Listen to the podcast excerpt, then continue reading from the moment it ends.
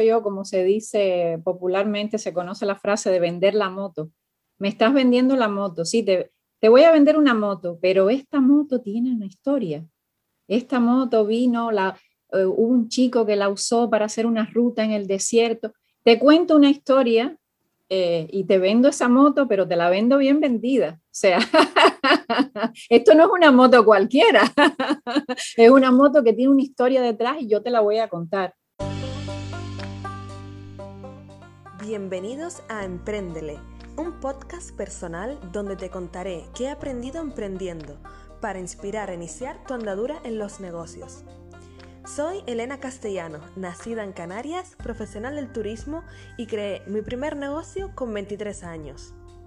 En cada podcast compartiré lo que he conseguido emprendiendo justo después de terminar la universidad y sin mucha experiencia profesional.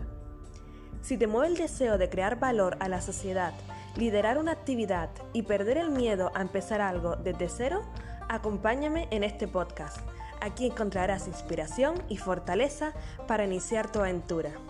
Empréndele.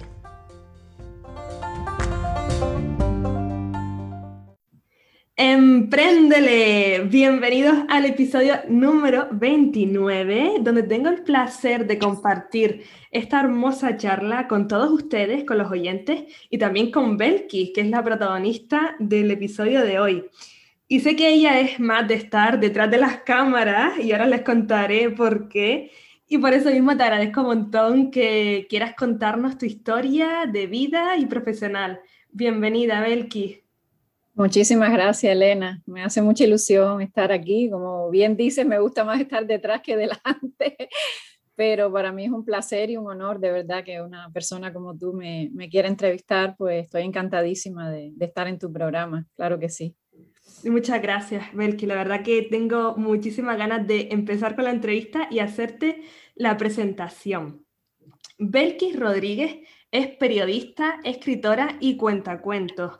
Escribe desde los 11 años y se graduó en periodismo en la época de la máquina de escribir alemana. En el año 98 sale de su isla natal, Cuba, en busca de nuevas oportunidades profesionales. Su destino fue Islandia y no sabía nada del idioma y de la cultura.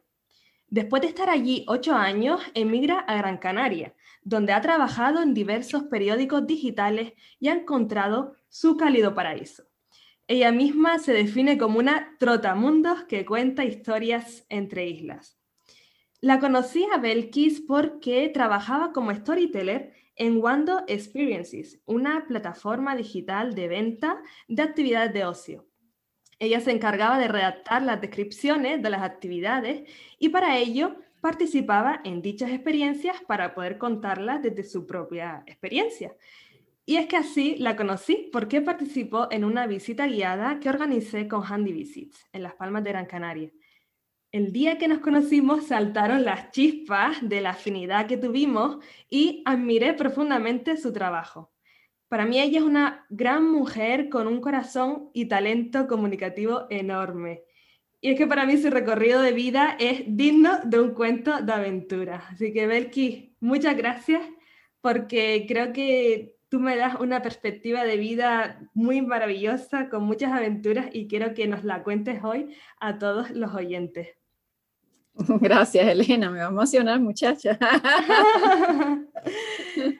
Así que vamos a empezar con la primera pregunta y es que para mí los verbos son las palabras de acción y movimiento. Y como tú eres una trotamundo, me gustaría preguntarte cuál es el verbo que te define.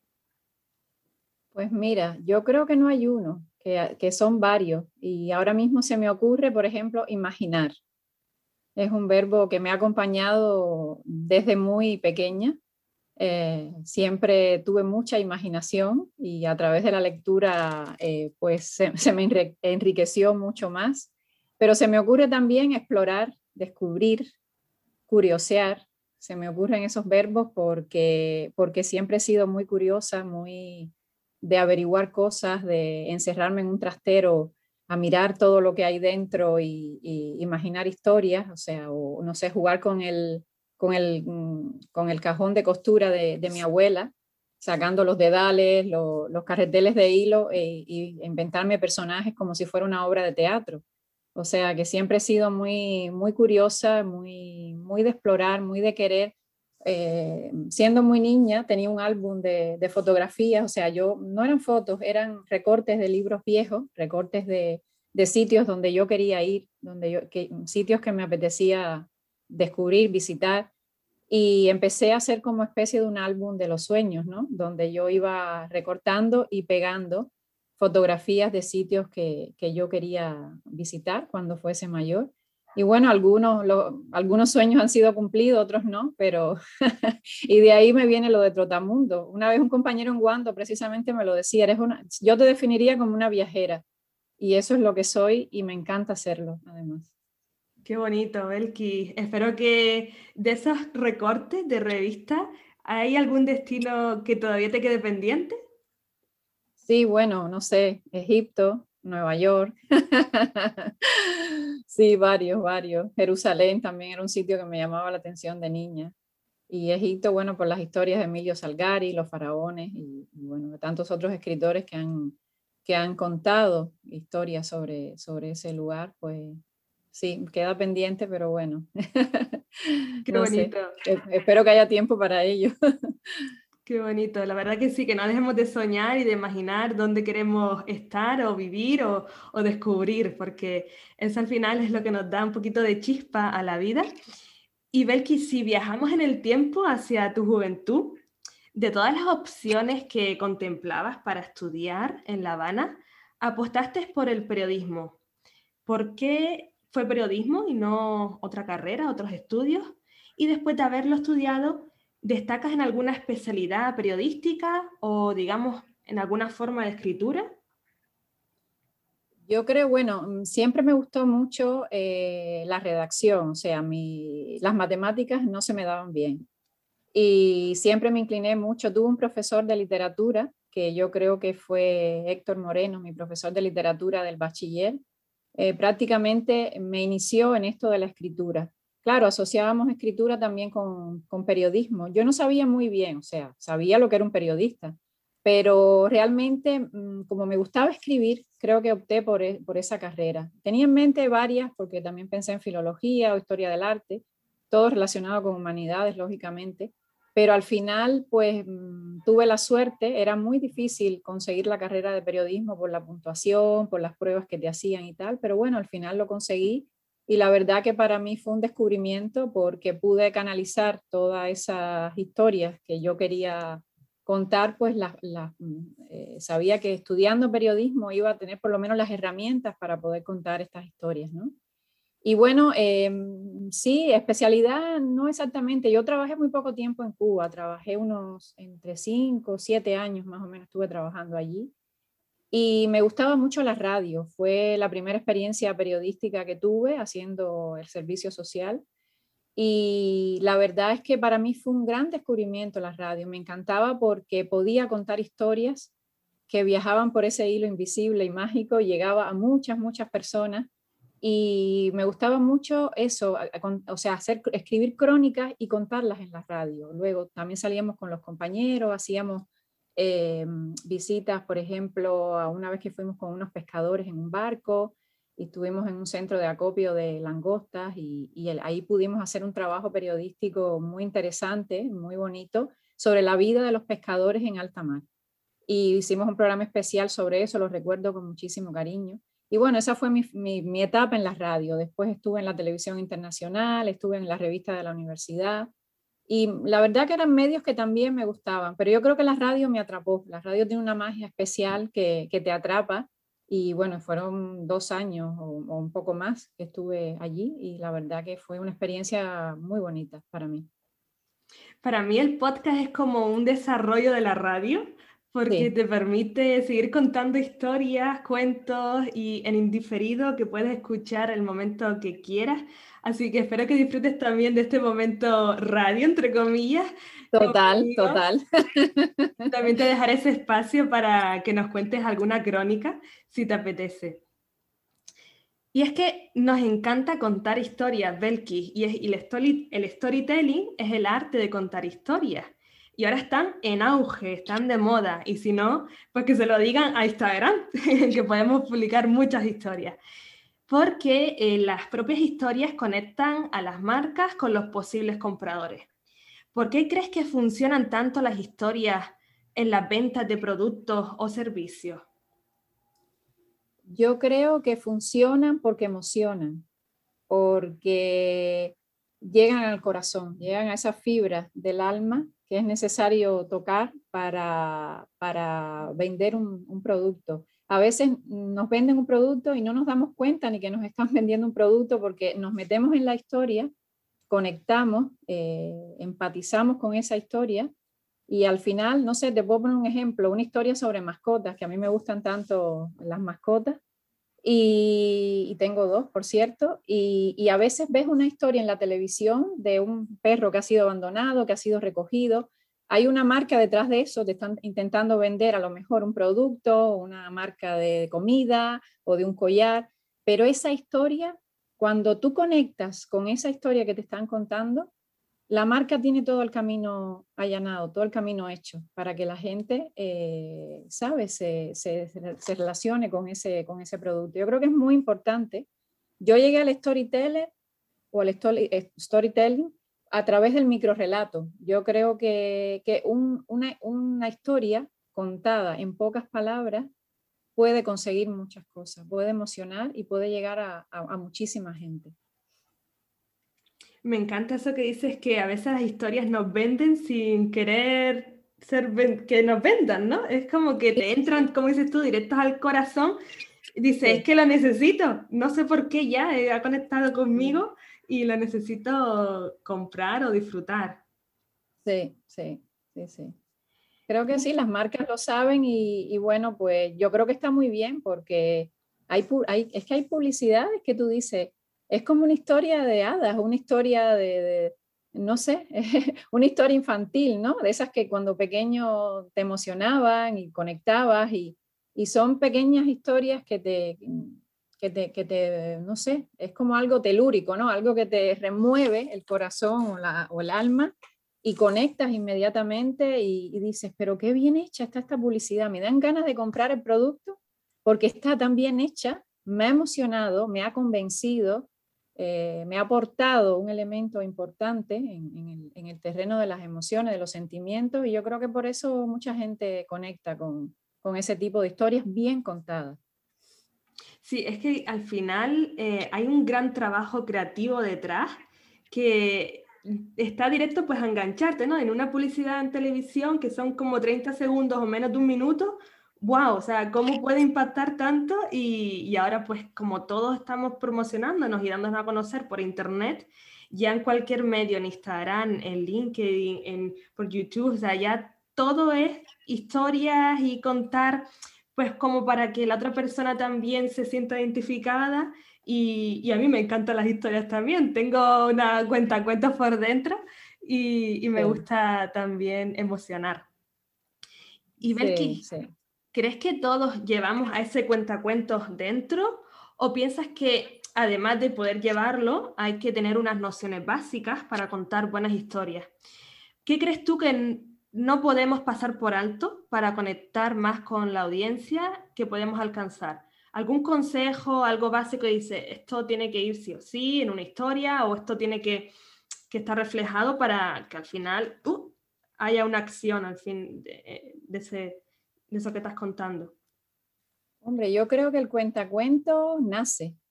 Yo creo que, fíjate, te digo más, me atrevo a decir algo que los científicos me pueden caer encima, pero yo creo que es una cuestión genética.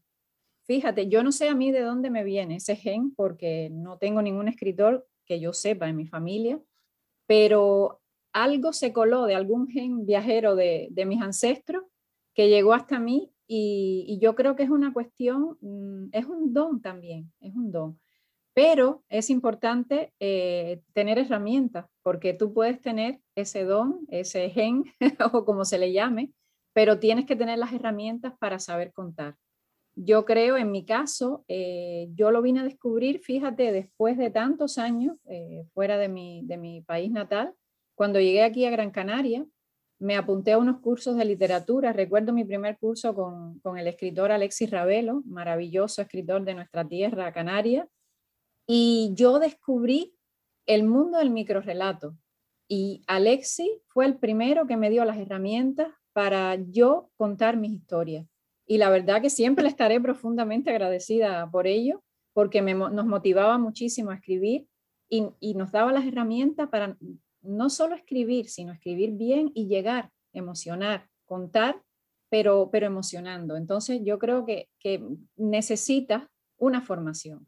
O sea, tú puedes tener la inquietud, eh, no, todo el mundo, aunque la tenga, la puede desarrollar o la puede desarrollar bien, pero yo creo que necesitas esas herramientas. Eso es fundamental. La formación, en mi caso, fue fundamental.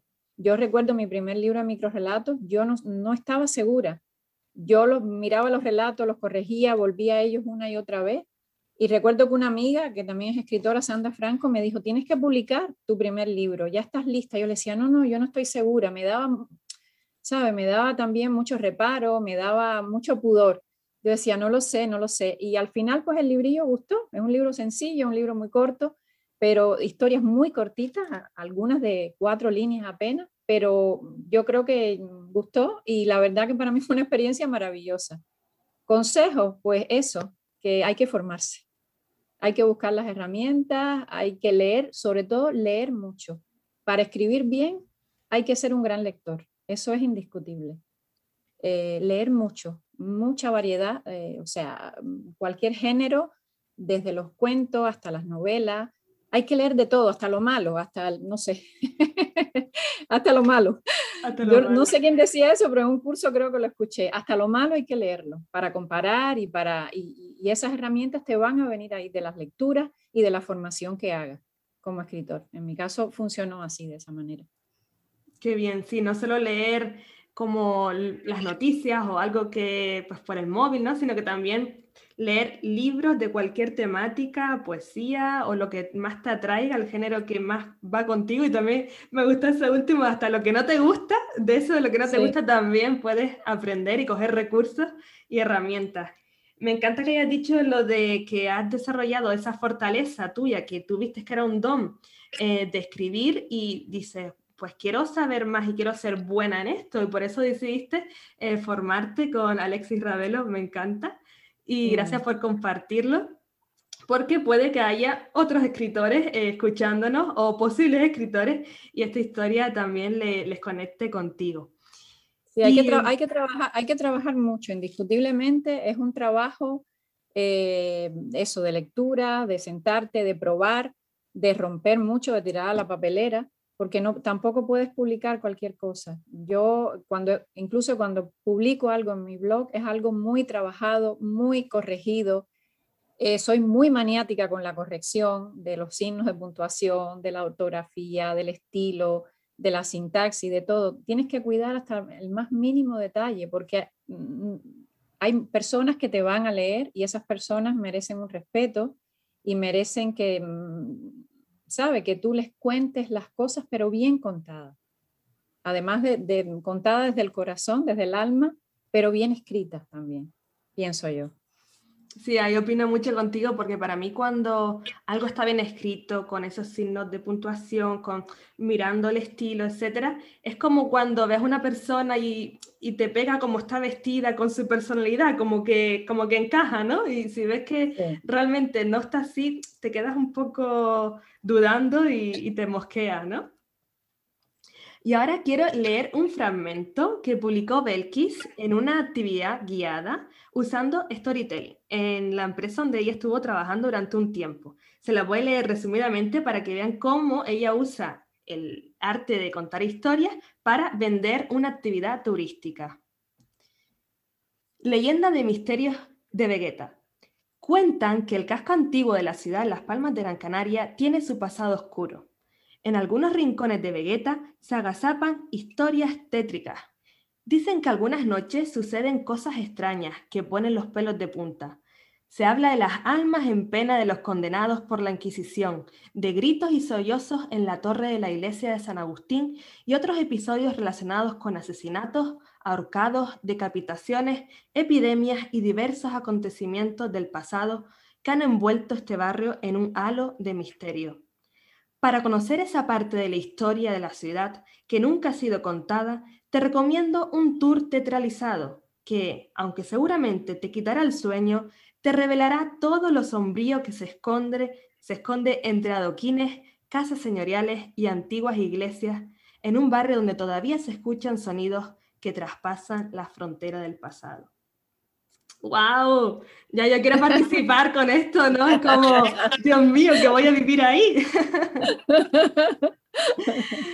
Belki, ¿qué aprendiste? Bueno, enhorabuena por estos textos, porque yo creo que estos textos también recuerdo el que nos escribiste para Visit y yo digo, Dios mío, que, que, que, es que yo lo leo y digo, quiero ya participar, o sea, yo quiero que me metan ahí en esa aventura. ¿Qué aprendiste de toda esa etapa trabajando como storyteller? Yo recuerdo que sí, que ibas como directamente a probar esa experiencia para tú poder contar desde tu propio prisma y luego redactar. ¿Qué aprendiste de todo lo que viviste, redactaste? ¿Nos haces un resumen? Sí, la verdad que para mí fue una, una gran experiencia, fue una experiencia muy positiva porque era la primera vez que trabajaba como, como storyteller. Y la verdad que fue un reto para mí porque sabes, también hay que adecuar el lenguaje. Eh, mm, no, es, no es tan literario, hay, más o menos, o sea, es una mezcla entre lo literario, lo comercial, porque estás intentando vender una actividad turística, pero yo creo siempre, o sea, es lo que te digo, las herramientas que utilices son importantísimas, el lenguaje es importantísimo, y eso, y tocar la fibra, o sea, eh, despertar en las personas la curiosidad, y el interés por participar en una actividad, que fue lo que pasó cuando, cuando participé en, en la tuya, cuando, cuando fuimos a, eh, mi compañero camarógrafo y yo a, a la actividad de Handy Visits. La verdad que cuando participas en una actividad como la tuya, donde ves a una guía turística que enseña a través del juego, eso nunca yo lo había vivido. O sea, yo había visto el típico guía turístico que va con un grupo por aquí, por allá, explica en un idioma, en otro, pero eso de aprender, eh, o sea, conocer la historia de, de, la ciudad de Las Palmas a través del juego, eso para mí fue maravilloso. O sea, a mí me motivó mucho tu actividad por eso, porque me pareció una forma encantadora de, de enseñar a la gente la historia, que a veces la gente dice, qué aburrido tener que escuchar aquí una letanía de que en 1800 no sé qué sucedió esto, que si el pirata Van der es que si está, y sin embargo, a través del juego, yo creo que se queda, es lo que hablábamos contigo en esa ocasión y después, eh, cuando te entrevistamos para el IB actual, que se queda en la gente, eso no se olvida. A mí lo que yo viví ese día no se me ha olvidado y tampoco se me ha olvidado lo que viví en otras actividades, como por ejemplo esta visita teatralizada por Vegeta, en que mm, cuando participas es más fácil escribir también, porque si conectas con la actividad y te gusta, eh, y, ese, fue, ese fue el aprendizaje que yo recibí de, de Wando, ¿no? La verdad es que para mí fue, fue maravilloso, porque además participé en otras actividades en la naturaleza, con Sofía, una guía belga, por ejemplo, una actividad de senderismo, y la verdad que contar esas historias y mezclar la actividad también con la persona que está detrás de esa actividad, porque no es solo la actividad en sí, sino la persona que está detrás, que la organiza, que se deja la piel para, para hacerla interesante, para hacerla atractiva, como, como en tu caso. Para mí fue una etapa maravillosa. Duró poco, pero bueno, me encantó y aprendí muchísimo. Qué bonito, Belkis, que gracias por esas palabras. La verdad que creo que necesitamos que también otras personas pongan en palabras eso que hacemos, porque nos cuesta mucho describir la actividad profesional que realizamos o quizás a veces lo vendemos con mucho tecnicismo y, y, al final lo que nos encanta cuando terminamos una experiencia, ya sea incluso ir a un restaurante, terminas la experiencia de cenar al aire libre, no sé, al lado de unas montañas y a lo mejor tu recuerdo, comentario es, eh, me encantó el servicio, la persona, o sea, detalles que quizás tú mismo no lo incluirías, ¿no? En, el, en la descripción o de lo que puedes vivir. Así que por eso, con tus ojos de storyteller, creo que ahí pudiste plasmar mucho más que lo que a veces podemos hacer nosotros mismos con nuestros propios negocios.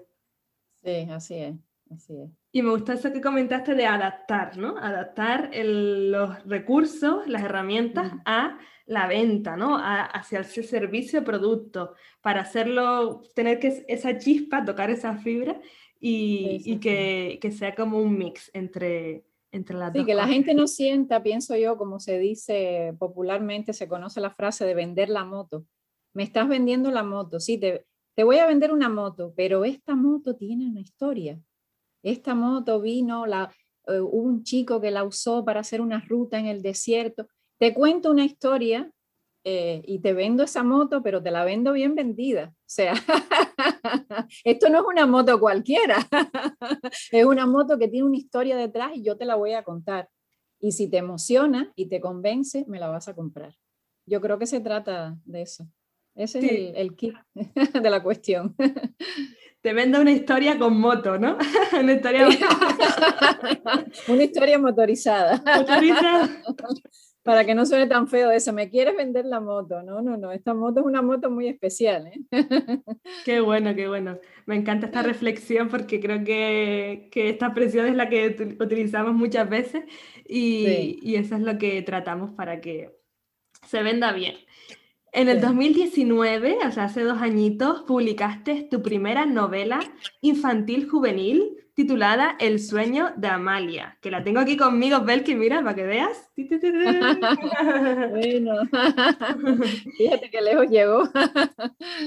y El sueño de Amalia es la historia de una niña y un guije que zarpan desde Cuba rumbo a Islandia para vivir allí una aventura trepidante. ¿Cómo fue el proceso de escribir una novela de literatura y cómo ha sido la acogida una vez publicada? Tengo que decir que es que tengo la novela, la leí y me encantó, me parece como muy divertida, con mucho sentido del humor, aprendí palabras y tradiciones tanto de Cuba como de Islandia y de verdad que te atrapaba y siento que puede ser para cualquier público, no solo si está enfocada para infantil juvenil, como para, para los adultos también es una historia que te hace soñar de nuevo. Pues gracias, Elena. eso, yo creo que eso para un escritor es lo más importante y lo más bonito, ¿no? Cuando alguien te lee y, le gusta y conecta contigo y, disfruta la historia, eso es maravilloso, es maravilloso, la verdad, es lo mejor que nos puede pasar porque escribimos para nosotros, pero también para los demás, para llegar a, la gente, ¿no? Y, contarle cosas, contarle, yo en mi caso es casi una, autobiografía, es una experiencia personal de, un viaje entre islas y, mm, el, proceso pues fue largo. Yo creo que fueron casi tres años, un poco más.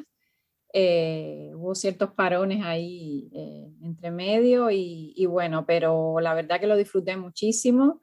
Eh, quería contar esta, historia de, esta niña que sale, que quiere conocer el mundo, que está en una isla un poco encerrada, un poco aislada, y quiere conocer el mundo y conoce a un guije muy miedoso que no quería conocer nada, que no quería leer, pero ella un poco que lo, lo atrae hacia este mundo de fantasía, de sueños. Y ella había oído hablar de Islandia, entonces le llamaba la atención esta isla y quiere ir allí.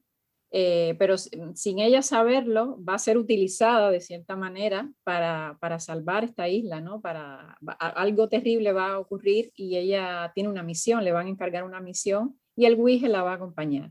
Y bueno, en Islandia se desarrolla la mayor parte de la trama, ¿no? Y allí, bueno, conocen a, los personajes que van a ser un poco los guardianes de, de, estos, de estas dos personitas que han salido de Cuba para salvar una isla tan lejana, tan lejana y tan distinta. Y claro, me apetecía también un poco eso, contar la historia, que es un guije, un guije, la gente dice un guije, ¿eso que es? Pues un personaje del folclore cubano, es el duende cubano, el duende negro, dicharachero, bromista, eh, que acompaña a esta niña, Amalia.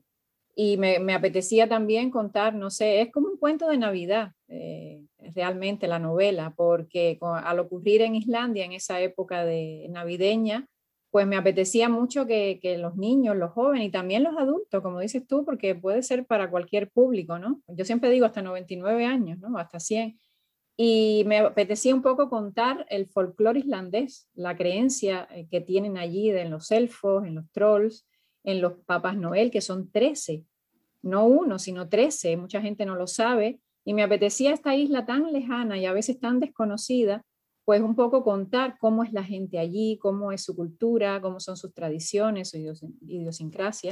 Y bueno, un poco que creo que lo, lo logré bastante, lo logré porque viví allí entre ellos. Conozco ese pueblo, lo adoro, lo amo profundamente y, y por eso pude contar eh, desde el alma, ¿no? desde el corazón, mi propia experiencia al vivir allí. Y bueno, y después los personajes van a llegar a otra isla que es Gran Canaria, y, queda pendiente una, segunda parte que ya, ya saldrá en algún momento. Esto fue una novela casi por encargo. Eh, una amiga, Sandra Franco, que es editora del sello Alarga la Vida, me dice un día, ¿por qué tú no cuentas tu historia, pero cuéntala para niños y jóvenes? Cuenta esa historia, ese viaje entre islas, cuéntalo, pero cuéntalo para... Y yo me puse a pensar y dije, me parece que una novela me queda grande porque siempre acostumbrada a escribir cosas cortas, me imponía mucho la novela. Es difícil, es difícil eh, enlazar un capítulo con otro, empezar lo que atraiga, terminar lo que atraiga el capítulo, después enlazarlo con el siguiente, continuar la historia, desarrollarla, los personajes. Es, complicado y por eso tardé tanto, porque después el proceso de corrección, que fue muy largo, eh, corrigiendo eso al mínimo detalle. Siempre se escapan cosas, lógicamente, pero intentamos pulirla lo máximo posible. Y la verdad que siempre le agradeceré a Sandra que me haya motivado para escribirla porque estoy encantada con el resultado. El feedback ha sido poco porque le ha tocado nacer en esta época difícil de pandemia y el libro no ha llegado realmente a muchos lugares, pero a la poca gente que ha podido llegar, el otro día recibí un mensaje por Facebook de una niña, todavía se me pone el vello de punta, una niña que me dice, se llama Kiara, y me dice, me escribe a través del Facebook de su madre y me dice, yo soy Kiara, he, leído tu novela y me ha gustado muchísimo. Eso para mí, ¿sabe? O de adultos que también, gente de Península, una amiga de Madrid que me ha escrito, y, gente que te va diciendo, oye, me ha encantado, oye, qué bien eso, qué sentido del humor, tal, eh, qué bonita la historia, y eso, eso es tan bonito ego aparte, que todos tenemos un poquito de ego, pero cuando te despojas de eso, dices, Dios mío, qué bonito poder llegar a la gente, contar lo que tú quieres contar y emocionar y llegar. Eso es, vamos, es como estar en el paraíso. Lo más bonito, lo más bonito. Lo más bonito que hay, ¿sabes? lo que me has dicho tú, lo que me ha dicho nuestra amiga Noelia, eh, ¿sabes? Mm, es muy bonito, es muy bonito y te impulsa a seguir, decir, bueno, voy a por la segunda, voy, quiero seguir, quiero seguir contando esta historia eh, que, que, sigue, realmente la historia sigue en otra isla, que es, mi tercera patria y me apetece muchísimo también, porque ya llevo 15 años viviendo aquí y me apetece mucho también contar lo que he vivido aquí. Yo te animo a que Empiezas ahí a escribir cuando te apetezca, cuando lo sientas de corazón, porque ahí estaré yo para leer la segunda o tercera parte, porque me encanta esta aventura. Quería preguntarte sobre todo como escritora, ¿cómo es tu proceso para escribir? Porque a veces puede ser que, no sé, me imagino que puedes tener como un día como de montón de lucidez y estás ahí, pa, pa, pa, escribes un montón y a lo mejor hay otro día que dices que no me sale nada. Eres de las que amor, te pones como unos días, todos los días escribo 30 minutos, o solo escribes cuando tienes ahí como la inspiración, ¿cómo es tu proceso? Yo soy, yo soy un poco caótica. Eh, a veces, eh, creo que Picasso era el que decía que la inspiración que me llegue trabajando, o sea, yo, yo intento trabajar. Cuando ya decido, tengo un esquema y decido eh, empezar, empiezo, intento todos los días. A lo mejor hay un día eso que estoy atascada lo, típico, el temor del escritor, que es la página en blanco y estás ahí y no sabes qué vas a escribir, pero casi nunca me pasa. Siempre escribo, siempre escribo, porque es, no sé explicarlo exactamente qué es lo que ocurre, pero es como una reacción en cadena. Empiezas a teclear y de repente te viene una cosa y otra y otra y otra. Y cuando vienes a ver, cuando te das cuenta, tienes, no sé, 10 mm, cuartillas escritas sin apenas darte cuenta. Es que cuando te gusta y cuando tienes una historia eh, dándote vueltas en la cabeza, te sientas y siempre escribes algo. Nunca se me ha quedado, a lo mejor se me ha quedado un microrelato, ¿vale? Pero mm, casi siempre sigo hacia adelante, sigo y sigo. Y me pasó con Amalia, tuve, ya te digo, ciertos parones, eh, ciertos momentos de sequía, pero cuando los retomaba, era un día tras otro, siempre eh, terminaba un capítulo, empezaba el otro, lo dejaba a la mitad, después lo retomaba y así. Eh, hay que trabajar, es mucho trabajo. Es trabajar, ¿sabes? Es sentarte y decir, mm, ponerte un objetivo y decir, bueno, me voy a sentar todos los días, aunque sea una hora, dos horas o tres, ¿sabes? Comprometerte, sí, comprometerte. Claro, claro, definitivamente. Y actualmente, Belkis, eres la codirectora de la revista digital LIB Actual, un periodismo de género dedicado a la mujer, de actualidad y con un toque de literatura.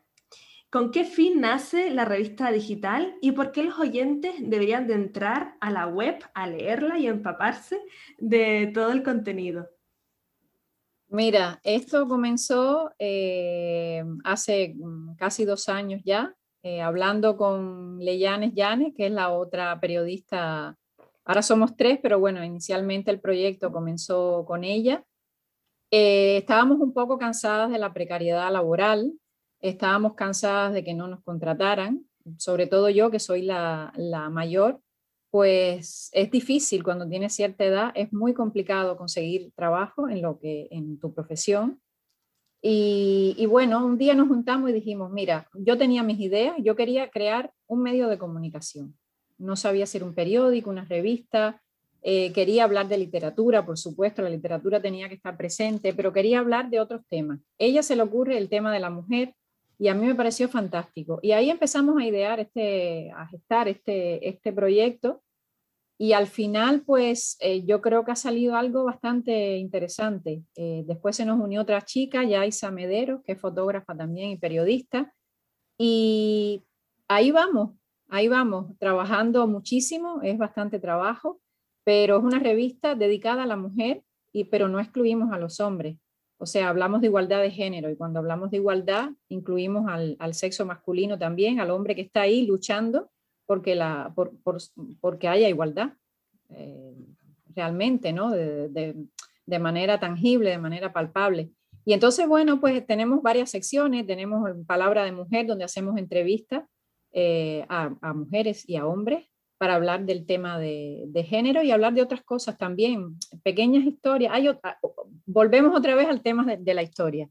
Contar la historia, contamos tu historia, la historia de Handy Bisic a través de tus ojos, eh, contamos la historia de, muchísimas mujeres, de Olga Serpa, la cantante, o de Tamara, una chica que hace vino en Bandama, o de Cristina, otra chica que hace vino, de Sofía, que es guía de, turismo. Son historias de vida, historia de mujeres, también de hombres, como Joaquín Nieto, el escritor, em, que tienen em, historias interesantes que contar, han tenido profesiones donde eh, eso mismo, escritores, o maestro que la gente le interesa ese tipo de historia. Y tan, pero fundamentalmente nos centramos en el tema de género, es nuestro objetivo, o sea, hablar de la igualdad de género y eh, también tenemos sección de literatura, tenemos, eh, donde tenemos, aceptamos, o sea, recibimos colaboraciones de, de, escritores o de gente interesada por la literatura que nos envían sus cuentos y los publicamos. Tenemos sección de actualidad, donde hablamos, lógicamente, de los temas que, que están ahora, eh, digamos, más de actualidad, de tendencia, como, se, como la misma sección lo, lo plantea. Tenemos sección multimedia también, hacemos realización de vídeo, porque casi todas las entrevistas intentamos grabarlas en vídeo para, para después poder utilizarlas también pequeñas piezas en las redes sociales.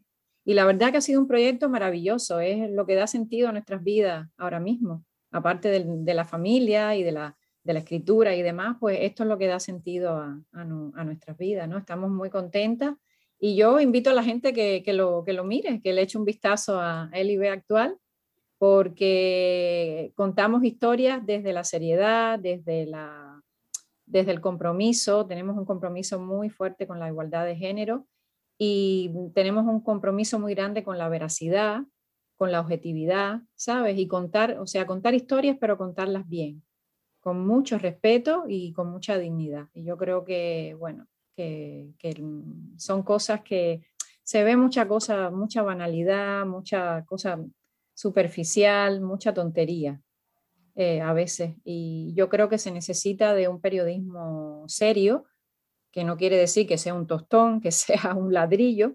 sencillamente que se haga desde el respeto, ¿sabes? Y desde la, desde la profesionalidad. Exacto, desde la profesionalidad. Y a mí me encanta cómo lo tienen todo organizado. LIB actual es un emprendimiento eh, de esa necesidad de, de, darse a conocer, de mostrar em, pues, la faceta de periodista que tienes detrás, tanto tú como, como Leyanes y también la, la última periodista que se incorporó. Sí, yo creo que todos los artículos están con mucho mimo y cuidado, todo bien tratado y de verdad que les voy a invitar a todos, les voy a dejar en la descripción del episodio la página web para que entren a verla y aprendan porque hay historias muy, muy bonitas que yo estoy enganchada cada vez que las cuelgas, las leo, sobre todo algunas últimas que son como de, otras personas que están en otros lugares y eso también me gusta eh, conocerlo. Y Belkis, para terminar, me encantaría que nos contases una historia. Quiero que ahora tú, como cuentacuentos, escritora, eh, nos cuentes una historia personal o que no hayas contado antes en otros medios y quieras que el oyente se quede con un poquito de tu sabiduría o bagaje de vida. Lo que tú quieras contar. El micrófono es tuyo y aquí estamos escuchándote. A ver, yo, esta es una historia muy peculiar porque es una historia eh, que yo escribí hace bastante tiempo y la colgué en el blog y después se publicó en un libro, en un libro, un libro colectivo de, de relatos cortos. Y es una historia peculiar porque es un vampiro tropical que se muda al norte, se muda a Islandia. Entonces es la historia de este vampiro. Y se llama así, Vampiros en el Norte. Érase una vez un vampiro avispado que se mudó al norte del planeta un día antes de Navidad. Instalado en Reykjavik, capital de Islandia, dejó de preocuparse por la salida del sol. A pesar de los altos precios de las bebidas alcohólicas, era tal su euforia que compró dos cajas de aguardiente vikingo para celebrar el comienzo de una nueva vida en la más absoluta oscuridad polar. La borrachera fue tal, de tal magnitud, que el vampiro se quedó inconsciente e hibernó plácidamente durante toda la estación. Cuando la primavera comenzó a asomarse tímidamente por aquellas latitudes y los retoños se sacudieron la escarcha y asomaron con cautela sus cabezas buscando un rayito de sol, el vampiro sintió un leve cosquilleo en la nariz y percibió un fuerte olor a ajo. Asustado, dio un respingo e instintivamente se llevó ambas manos al rostro la inesperada claridad lo había aguijoneado. Allí estaba el vampiro que se había mudado al norte del mundo creyendo encontrar en aquella isla helada y volcánica la oscuridad perpetua. Perplejo, tembloroso, desaliñado y desorientado, sintió que su cuerpo languidecía en medio de la plaza Eric el Rojo, rodeado de una multitud exultante que celebraba con cánticos, comidas y aguardiente el solsticio de verano. ¡Wow! Qué esa es la historia. Me encanta. Un poco de humor cubano-islandés. Me encanta, siempre como trayendo tu tradición, tu cultura y con esa vivencia de Islandia que, que viviste y compartiste eh, tiempo allá. Me encantó, ¿eh? Qué bonita. Muchas gracias. Con los ojos cerrados a ver qué me transmitía. espero que los oyentes también les haya gustado este vampiro tropical, este título exótico. Y ya vamos cerrando la entrevista, Belki. Me encantaría que nos contaras dónde podemos contactarte para si los oyentes quieren trabajar contigo o quieren saber más de ti, quieren leer esos microrelatos, quieren saber un poquito más de tu figura profesional, ¿dónde podemos eh, contactarte? Vale, pues nada, en las redes, a través de Facebook, como Belkis Rodríguez. Eh, luego estoy en Instagram también como Videlmar68, en LinkedIn y en Twitter también. En todas las redes sociales. En todas las redes sociales. La abuela tecnológica se ha modernizado y está en todas las redes sociales. Hay que estar donde la gente está, ¿verdad? sí, exactamente, Si queremos llegar, Sí, totalmente.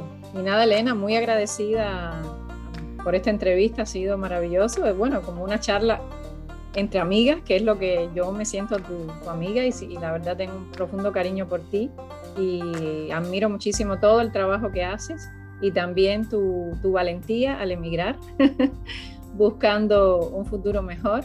Eh, de verdad que lo admiro muchísimo y respeto muchísimo tu trabajo. Así que muchísimas gracias por haberme invitado. Para mí ha sido un honor. También sabes que el honor es mío porque nos sentimos muy conectadas con estas aventuras de vida profesionales y de verdad que también te siento como una amiga. Me he sentido muy cómoda aquí hablando contigo. Parece más como una conversación que tenemos eh, tomando un café y un poco invisible porque no lo tenemos delante nuestra, pero sí. muy relajada, ¿verdad? Y esto da mucho gusto y mucho placer. Gracias Belkis por estar ahí y les agradezco también a todos ustedes por escucharnos, por eh, querer empaparse de historias. Les invitamos a que cuenten su historia y si les cuesta un poco contar su historia, pues aquí nos tiene a nosotras, que nos encanta también contarlas, ¿no? Les agradezco que estén ahí y a mí me gusta mucho terminar la entrevista como la empiezo, Belkis, porque tú también eres una emprendedora de vida y de profesional, como con la revista digital y también con tu libro y con muchos otros proyectos. Entonces quiero que me acompañes al unísono, si podemos hacerlo así, con ese empréndele, que para mí es el grito de guerra, de la acción, de poner adelante los proyectos. Así que vamos a pues hacerlo en 3, 2, 1. ¡Empréndele! Muchas gracias, Belki. Ha sido un placer. Gracias a ti, Elena. Te mando un beso, beso. Cuídate mucho. Igualmente. Tú también, cuídate mucho. Chao.